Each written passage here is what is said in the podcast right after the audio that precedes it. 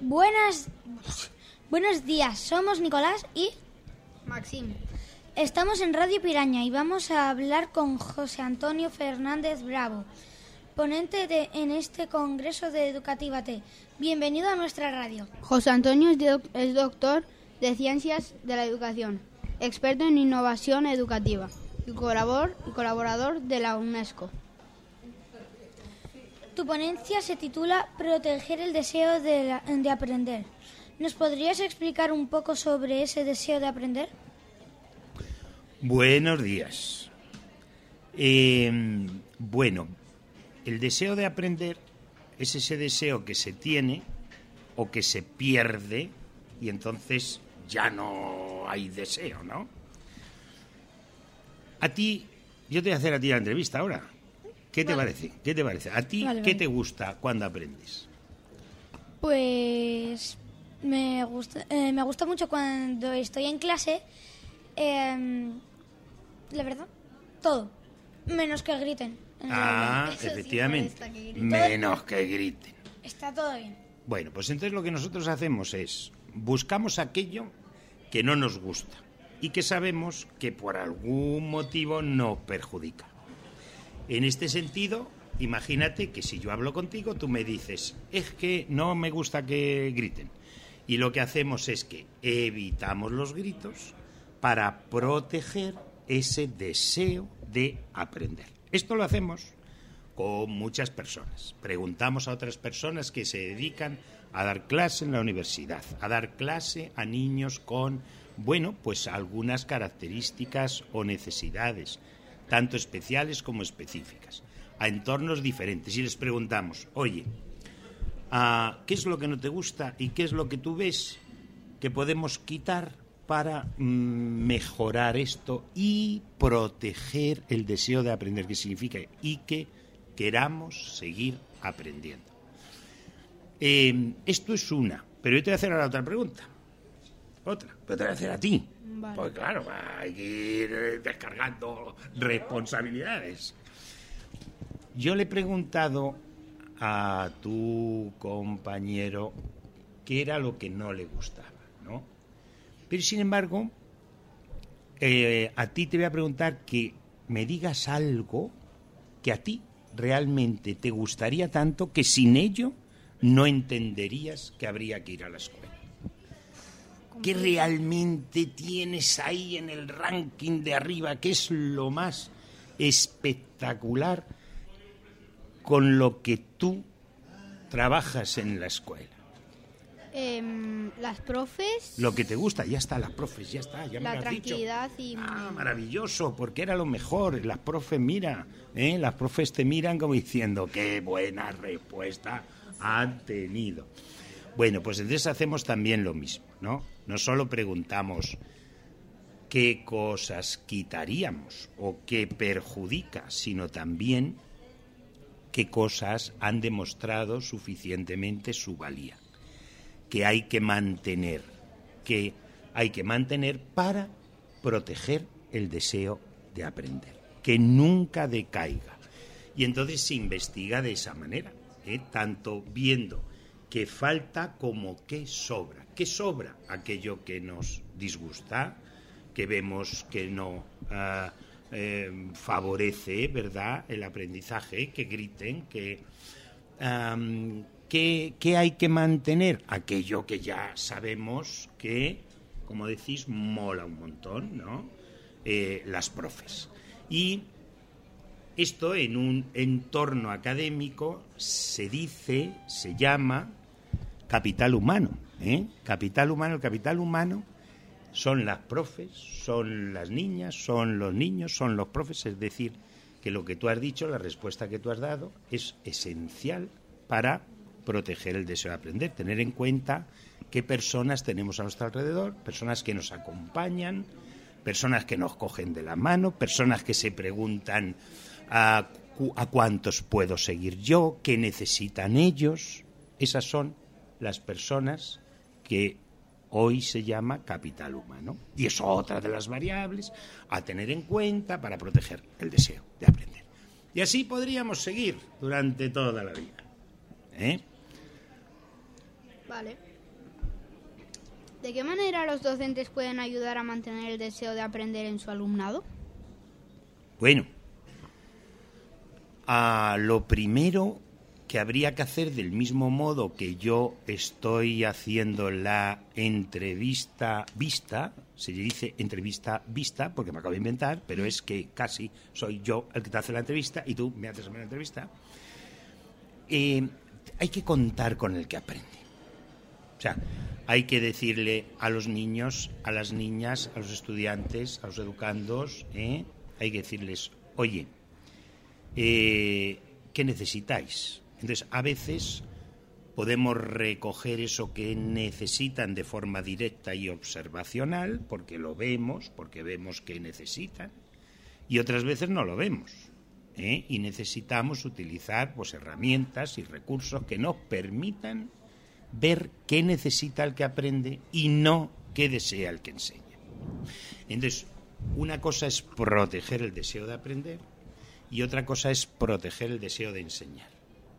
Proteger el deseo de enseñar es muy importante si se entiende que enseñar es producir aprendizaje y que en el momento en que tú proteges el deseo de aprender, ya estás protegiendo el deseo de enseñar.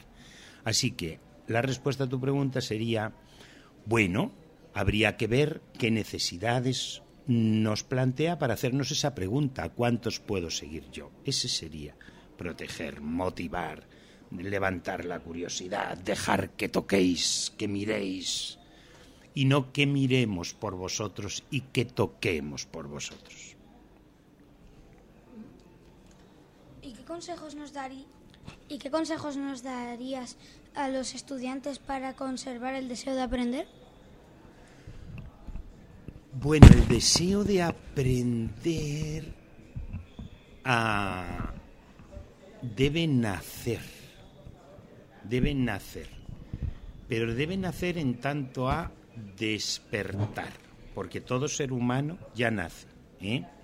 con un sentido de la curiosidad, de la observación, entonces, fíjate, yo pondría una palabra y es la palabra comprensión. Es decir, que lo que hagáis cuando ah, estéis en ese proceso de aprendizaje, para que no perdáis esa motivación, lo más importante es que comprendáis lo que estáis haciendo. La palabra comprender yo creo que es esencial para que los, los que aprenden eh, quieran seguir aprendiendo. Muchas veces no queremos seguir aprendiendo, no protegemos el deseo de aprender, simplemente porque no, no comprendemos, no entendemos, aceptamos lo que el otro nos dice, lo memorizamos sin entenderlo y ya está. Yo creo que habría que trabajar totalmente por generar un constante, eh, una comprensión constante.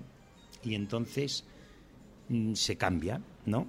Eh, ese aprendizaje dependiente por un aprendizaje inteligente que te permite a ti tomar decisiones propias y no que tú miras a la profe o al profe para decir, a ver, ¿qué tengo que pensar? A ver, mm, ¿qué tengo que decir? A ver, ¿qué tengo que dibujar? Cuando un niño, una niña, un estudiante es capaz de tomar decisiones propias, el aprendizaje se convierte inteligente y las ganas de aprender aumentan considerablemente.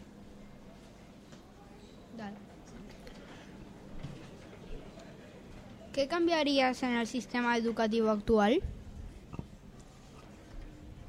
Bueno, yo cambiaría toda la burocracia que hay. Es decir, la cantidad de papeles que hay que hacer que en modo alguno protegen el deseo de enseñar y que por tanto no protegen el deseo de aprender. Entonces, eh, tenemos que buscar un sistema que facilite al que enseña la posibilidad de que aprenda el que aprende. Y mm, muchas veces dedicamos cantidad de tiempo a programar y no nos da tiempo a realizar lo que hemos programado.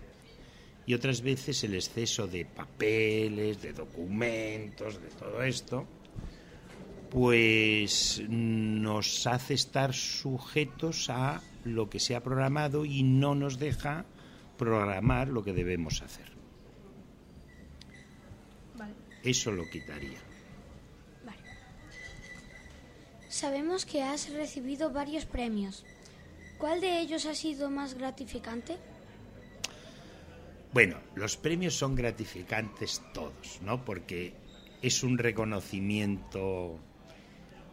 Quizás el que más me impactó fue el del año 2009, que era el año de la creatividad en Europa. Era el año de la creatividad. Y ahí, pues, ese, ese reconocimiento a la creatividad viene dada desde el desarrollo del pensamiento matemático para que los niños y las niñas sepan resolver problemas, ¿no? Entonces, para mí es muy gratificante que Europa te diga allá en Italia, en Reggio Emilia, oye, tienes un libro que respeta perfectamente cómo se aprende y queremos reconocértelo por que más o menos decimos que lo que resuelve un problema matemático no son las operaciones de cálculo, sino la creatividad y el razonamiento. Esto es lo que más. Has publicado muchísimos libros.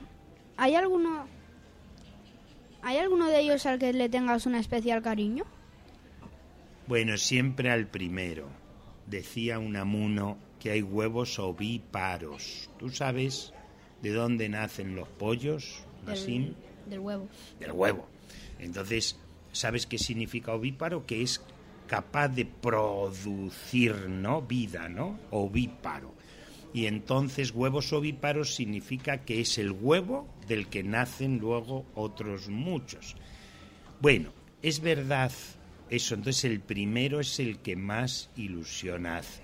También, esto es como, como tú le has preguntado alguna vez, ¿tienes hermanos? Nicolás, Masín. Sí, tengo dos hermanas. Sí, tú le has preguntado, tú no.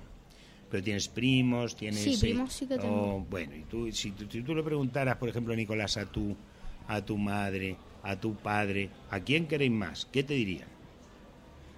Mm, La verdad no lo sé. que es complicado Pues de responder. es complicado de responder, ¿verdad? Porque tú cuando haces alguna trastada dices, ostras, a ver si... Pero si se lo preguntas, yo te voy a decir lo que te van a decir. Y te van a decir, no, nunca un padre o una madre quiere más a uno a otro, es imposible. ¿eh? Ah, somos todos distintos, cada uno nos gusta una cosa, mm, nos gustan otras, pero nos acercamos desde la emoción y desde el querer y desde el amar a todos por igual. Eso no significa que todos seamos iguales, entonces eso no significa que todos mis libros sean iguales, sino que cada uno en su diferencia mm, recoge un creer, un amar y un saber diferente. Pero a todos, absolutamente a todos, queremos igual. Preguntadlo. Que esa será la respuesta que os van a dar.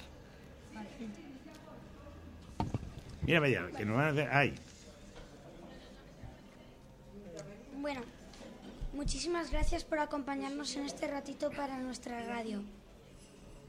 Eh, encantado de conocerte. Muchísimas gracias a vosotros, Nicolás, Masime. Eh, ¿Se dice Masim? Masim, Masim, claro que sí. Y Nicolás se dice Nicol, Nicolás. Nicolás. No, como hemos quitado una letra, digo, a lo mejor aquí quitáis una letra. ¿Cómo se diría José Antonio si quitamos una letra? José Ton, José Antonio. José Antonio, José Antonio. José Antonio, José José Antoni o Jos, José Antonio. o Jos Antonio. José Antonio. José Antonio o Jos Antonio. José Antonio. José Antonio. ¿Y por qué la quitáis del segundo y no del primero? ¿Es Jos. Ah, es Vale, verdad, vale. es verdad. En eso nos quedamos. En es verdad. Muchas gracias. Gracias. Gracias. Adiós. Adiós. Adiós.